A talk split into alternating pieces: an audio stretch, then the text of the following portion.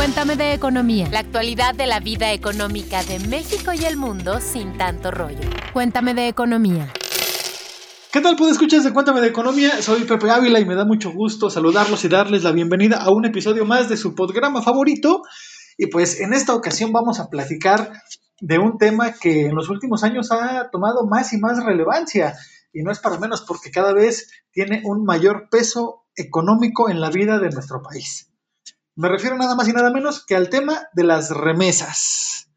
Antes de empezar y antes de presentarle a quien me estará acompañando en esta ocasión, Vamos a escuchar un audio del presidente Andrés Manuel López Obrador de la semana pasada cuando habló justamente sobre este dinero que llega a nuestro país. Vamos a escuchar. El crecimiento de las remesas, lo que envían a sus familiares nuestros paisanos que trabajan en Estados Unidos. El año pasado fue récord, 40.600 millones de dólares. 40.600 millones de dólares crecieron las remesas del 19 al 20, crecieron 11%. Y tengo ya también eh, el dato, es una proyección, pero siempre se acerca a la realidad, que en enero de este año también hay un incremento en las remesas. Cuando hablamos de 40.600 millones de pesos, es casi un billón de pesos al año. Esto es lo que nos ayuda a reactivar la economía desde abajo, ayuda a 10 millones de familias que viven en los pueblos, en las ciudades, que reciben en promedio 350 dólares mensuales. Bien, pues ahora sí, ya que escuchamos al presidente, ya que sabemos un poquito de qué se trata esta cuestión, les presento a mi compañera y amiga Dainzu Patiño, quien va a estar acompañándome en esta ocasión. Dain, ¿cómo estás? ¿Cómo te trata la vida en las Islas Caimán? Cuéntanos. Pues yo ya me he vuelto una nómada digital. Te cuento que en las Islas Caimán me acompaña Alex Bazán, lo he visto por allí, que pues bien se pasea ahí por las playas muy bien acompañado, pero no les voy a decir por dónde y con quién. Eh, mejor me voy a dedicar eh, al tema de hoy, que es el de remesas que de acuerdo a la Secretaría de Hacienda y Crédito Público es el envío de dinero de aquellas personas que radican en, en otra nación a su país de origen. En el caso de México, las remesas llegan principalmente de Estados Unidos y Canadá. Recordemos que Estados Unidos es el país extranjero donde más mexicanos viven. Aproximadamente 37.2 millones de mexicanos viven en Estados Unidos y fueron registrados en 2019. Un dato destacado de las remesas es que año con año crecen. En 2010 estábamos recibiendo aproximadamente 21.304 millones de dólares y como lo dijo el presidente, pues en 2020 sumaron 40.607 millones de dólares. Es decir, que en 10 años el valor de las remesas eh, se ha duplicado en, muy poco tiempo y bueno, pues en 2020 em, crecieron 11.2%, que es el crecimiento pues más grande desde 2018. Y bueno, cabe destacar que estas transferencias, este dinero que envían eh, los migrantes mexicanos a sus familias en México, pues ayudan mucho al consumo en nuestro país. Además, Dain, amigos, eh, esto es importante lo que comentas, también lo, lo dijo el presidente. Pues les cuento que gracias a la tecnología, que así como el coronavirus llegó para quedarse y han cambiado pues la forma en la que hacemos nuestras actividades diarias, pues en este caso los avances tecnológicos han modificado también la forma en la que nuestros paisanos envían los dolaritos a nuestro país, pues ahora utilizan mucho más los medios digitales y electrónicos, sustituyendo así el envío en especie y en efectivo. La razón, pues es una muy sencilla, ¿no? La principal es por cuestiones de seguridad, ya que es más fácil hacer una transferencia a través de un dispositivo inteligente donde tengas descargada la app de algún banco o algún servicio de envío de remesas y te ahorras y te evitas el estar saliendo a la calle con mucho dinero para pues, andarlo mandando acá a México. Para que se den una idea, esto es con información actualizada el 8 de febrero de este año. ¿eh? Las comisiones por mandar 300 dólares va de 1 a 9 dólares. Por ejemplo, un dólar te cobra Heritage Bank de Illinois y de ahí se va a 2.50 que te cobra el Citizens Union Bank en Kentucky, 3 dólares el Blackhawk State Bank en Wisconsin y de ahí hasta los 9 dólares Brotherhood Bank and Trust cuenta a efectivo en Kansas City. Entonces, pues ahí está, sale más barato mandarlo por una transferencia electrónica que en efectivo o en especie. Y también les cuento, Dainzú, amigos, antes de que se me duerman, que, por ejemplo, en 2019, Michoacán, Jalisco, Guanajuato, Estado de México y Oaxaca fueron los cinco estados que más remesas eh, recibieron. En cambio, en el 2020, con datos hasta el tercer trimestre, es decir, de enero a septiembre, la Ciudad de México desplazó a Oaxaca como el quinto lugar en la recepción de dólares. Así que pues, se ve que la crisis no ha perdonado a nadie y pues ahí está reflejándose en un mayor envío de remesas. Pero a ver, ¿qué va a pasar para este año, para este 2021? Le preguntamos a Esteban Polidura, vocero de Julius Baer, y esto fue lo que nos contestó. No veo por qué haya que esperar que este año vaya a ser similar. Eh, definitivamente el peso ya no está en esos niveles, definitivamente las perspectivas globales son mucho mejores. Y por último, los estímulos en Estados Unidos, pues a pesar de que con Biden todavía hay, hay números muy grandes que andan ahí rondando, ¿no? 1.9 trillones de dólares, que es el estímulo que él propuso, y aparentemente en febrero se, se podría hablar de más estímulos, pues bueno, esto, esto tal vez sí sea lo que mantenga a las, a las remesas en un buen nivel, pero, pero ya los dos al mismo tiempo se ve difícil, José. Yo creo que uno, que es el de los estímulos, todavía va a ser bueno y, va a apoyar remesas, pero no los dos y por lo tanto eh, no, es, no, no hace sentido esperar algo como el año pasado. Amigos podescuchas de Cuénteme de Economía, este es un gran negocio es un negocio tan grande que el gobierno quiere tomar parte de él.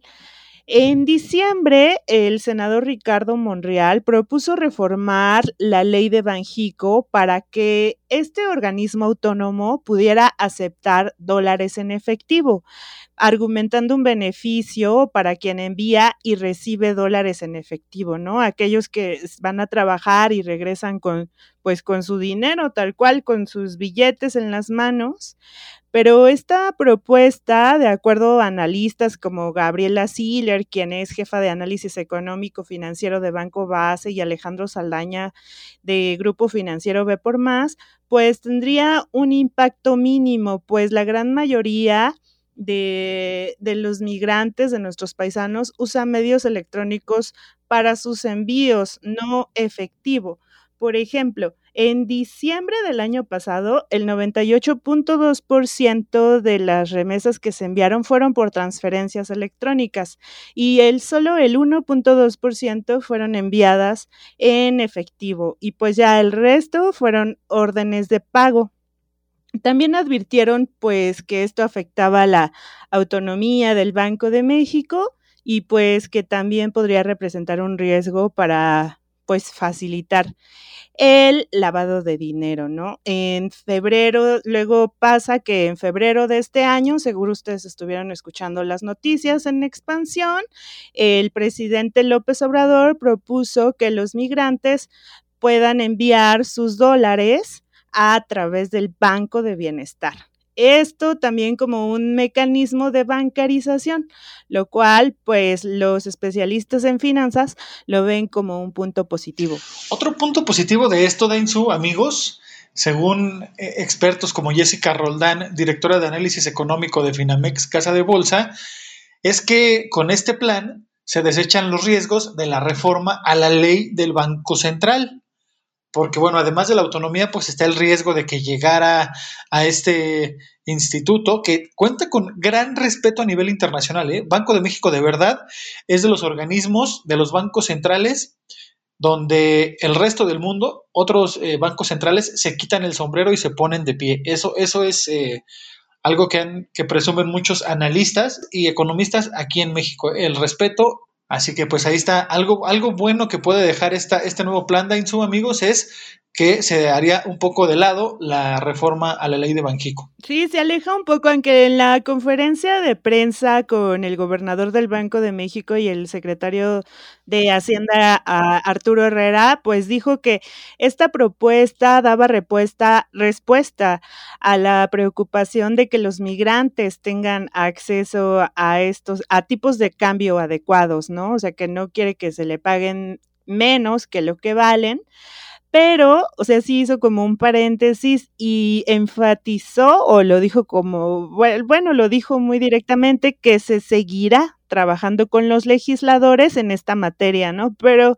en tanto, pues esto ya se vio como, pues como que fue el plan B de la ley Banjico que querían hacer y que pues sí había causado preocupación incluso entre las calificadoras eh, de crédito como Moody's, Fitch, Standard Poor's, de que pues podría ser eh, un, riesgo para la autonomía de este organismo y pues también un poco para, para facilitar ahí las, las malas prácticas. Eh, lo malo, eh, Lucelena Marcos, mi compañera Lucelena Marcos eh, platicó con Héctor Villarreal, quien es el director del Centro de Investigación Económica y Presupuestaria, y pues también hablaba que hay que cuidar justamente los detalles de esta propuesta de que el Banco de Bienestar pueda estar participando en la transferencia y, bueno, más bien en, la, en el cambio de dólares a pesos para que no se use con tintes políticos, pues ya ven que eh, vamos a tener elecciones eh, en varios estados de la República este año, entonces pues que se tiene que cuidar para que no se use como para la compra de votos o para el clientelismo electoral, ya que las cuentas de, en el Banco del Bienestar se van a poder abrir de manera remota desde Estados Unidos con la matrícula consular o el pasaporte expedido por la Secretaría Relaciones Exteriores. Bueno amigos, antes de seguir con este interesantísimo tema, es momento de hacer un paréntesis.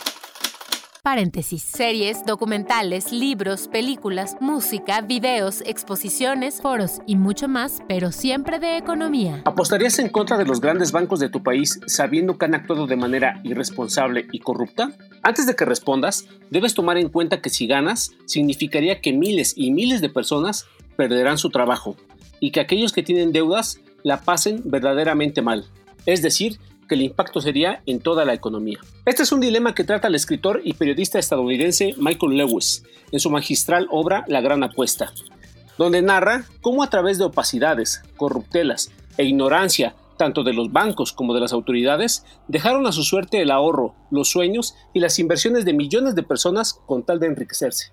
El resultado en la economía real ustedes lo conocen, la peor crisis financiera de la historia reciente que tuvo como Big Bang la quiebra de Lehman Brothers, en septiembre del 2008 y que tan solo en Estados Unidos desaparecieron 5 billones de dólares en ahorros, pensiones, hipotecas y bonos. Además, 8 millones de personas perdieron su empleo y de ellos 6 millones se quedaron sin hogar. ¿Y los responsables dónde están? ¿Qué fue de ellos? Para saber la respuesta hay dos opciones. La primera es buscar la gran apuesta en Amazon Prime y la segunda es comprar el libro, ya sea físico o electrónico, con el mismo nombre. Recuerden que el autor es Michael Lewis. Les adelanto que se van a sorprender. Antes de irnos, les quisiera preguntar, ¿ustedes qué piensan? ¿Es bueno que lleguen más y más remesas? Bueno, pues nosotros le hicimos esta pregunta a Gabriela Siller, si hay algo que celebrar por esta cuestión, y vamos a escuchar su respuesta. En realidad no es algo negativo, o sea, no podemos decir que fue o que es un resultado positivo de la economía mexicana porque no, o sea, no es ningún tipo de logro ni del gobierno ni de la economía mexicana, más bien es, bueno, pues algo que se dio y que probablemente obedece también a que en Estados Unidos pues se está recuperando más rápido y que aquí en México pues la crisis fue bastante fuerte. Pero definitivamente que esa entrada de remesas sí favorece a la economía mexicana, sobre todo pensando en los estados que reciben la mayor cantidad y donde pues eh, algunos de esos estados son considerados pues pobres, ¿no? En el caso de Michoacán, por ejemplo, donde vemos que la entrada de remesas es importante.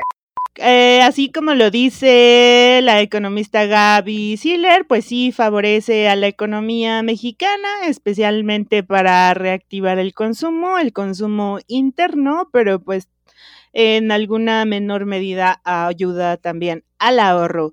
Eh, esto, como dice Pepe, está a punto de terminar, pero ¿qué les parece si antes nos vamos al Cuéntame tus dudas de esta semana? Cuéntame tus dudas. Tú preguntas, nosotros te contestamos. Nora Castro, una de nuestras podescuchas más fieles, nos envió la siguiente pregunta. ¿Por qué es tan importante tener un crédito hipotecario? A esta pregunta nos las va a responder Adrián Otero, quien es el director general de Scotiabank México. Algo muy importante que hay hoy es que tú puedes tener acceso a una hipoteca de hasta 20 años a una tasa fija súper competitiva, donde realmente si vamos a suponer el día de mañana hay un evento económico difícil, se disparan las tasas y demás, tú, tú vas a saber que va a ser constante, constante, constante.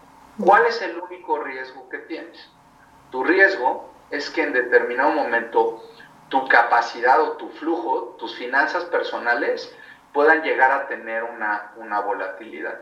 Y eso es un riesgo que al final, pues cada uno debemos de asumir y debemos, de, debemos de ver y decir, por ejemplo, oye, a ver, pues Elena, estás súper joven, estás haciendo una gran carrera, estás en, en, el tema, yo te diría que es un, vas a seguir trabajando, vas a seguir, el, o sea, yo te diría que ese es un riesgo que cada uno de nosotros tiene que medir. Pero cuando tú analizas el nivel de tasas que tenemos hoy en día, que ya son de un dígito, tasas de un y donde en determinado momento, te voy a decir, una hipoteca al 9%, la inflación está al 4%. Si tu poder adquisitivo sube con la inflación, prácticamente en tres años tú ya estás cubriendo realmente el costo que vas a tener de la hipoteca. Es decir, ¿por qué? Porque tu flujo va subiendo conforme a tu poder adquisitivo y la tasa en la hipoteca ya no se mueve. Ya no se mueve. Y en ningún lado, ¿no? En ningún lado te van a hacer, oye, te, voy a bajar, te voy a quitar, o sea. Entonces, eso lo que ha permitido es que la gente sea mucho más, eh, digamos que abierta a poder hacer una inversión de estas. Aparte, yo lo que diría es como, no te estás comprando un bien que se va a depreciar, te estás comprando algo que vas a vivir, que vas a estar y que va a ser parte de tu patrimonio. Y ya si en el peor de, los casos te va muy mal, pues lo vendes. Ya escuchamos la duda de esta semana y ahora sí, vámonos con la recta final de este episodio. ¿Es bueno que lleguen remesas? Claro, pero también sería bueno o sería mucho mejor o más deseable disminuir la dependencia hacia este tipo de ingresos que llegan o que son fruto de lo que se hace afuera del país creo yo, por ejemplo, eh, mejorar las condiciones laborales, dar mejores sueldos para que la gente no tenga que irse a otro lugar a laborar y enviar recursos acá a México. ¿Tú qué opinas, Dainzu? ¿Qué más se podría hacer para, pues sí, seguir recibiendo remesas, pero no presumirlas con bombo y platillo como si fuera un logro de algo que se está haciendo bien aquí en el país? Pues yo creo que todo eh, puede también eh, enfocar, el sector público podría eh, invertir mayores recursos en los rubros de educación y capacitación. Creo que es muy importante para que pues eh, es como una consecuencia de que si tú tienes una mayor capacitación, una mejor educación, te evocas a otras cosas más que a manufacturar, sino ya a darle un valor agregado a tus exportaciones, pues podríamos mejorar los sueldos, ¿no? Que es parte también de lo que de lo que plantea el, el tratado entre México, el, el, nuevo tratado entre México, Estados Unidos y Canadá, ¿no? Que, que se incremente la capacitación, que se incremente el valor agregado que podemos dar aquí en México y eh, a las exportaciones para poder así ir subiendo los salarios y por tanto retener más a las personas en nuestro país. Algo que se me olvidaba, Pepe, creo que aquí también es muy importante, además de la educación y la capacitación, la inversión en innovación y tecnología. Creo que esto es es muy, muy importante. Así es, recordemos que lo dijeron o lo platicaron en una llamada telefónica el presidente López Obrador con el nuevo presidente de Estados Unidos, el señor Joe Biden, para que la migración no sea forzada. Sabemos bien que la migración es una condición natural de todas las personas, pero esta tiene que ser por gusto y no por necesidad. Pues bien, pues escuchas, esto ha llegado a su fin. No nos queda más que agradecer infinitamente el favor de su atención y el que nos escuchen cada semana. Nos despedimos, no sin antes recordarles pues que hagan ejercicio, beban agua y sean felices, por favor. Y mándenos sus dudas a arroba Economía con el hashtag Cuéntame tus dudas y hagan también el favor de dejarnos una reseñita en Apple Podcast si esto les gusta, si no les gusta y alguna, algún comentario que, que tengan a bien dejarnos, ¿vale? Nos escuchamos el próximo lunes. Tómense sus vitaminas A, C y D. Quédense en casa. Cuéntame de Economía, un podcast de Grupo Expansión.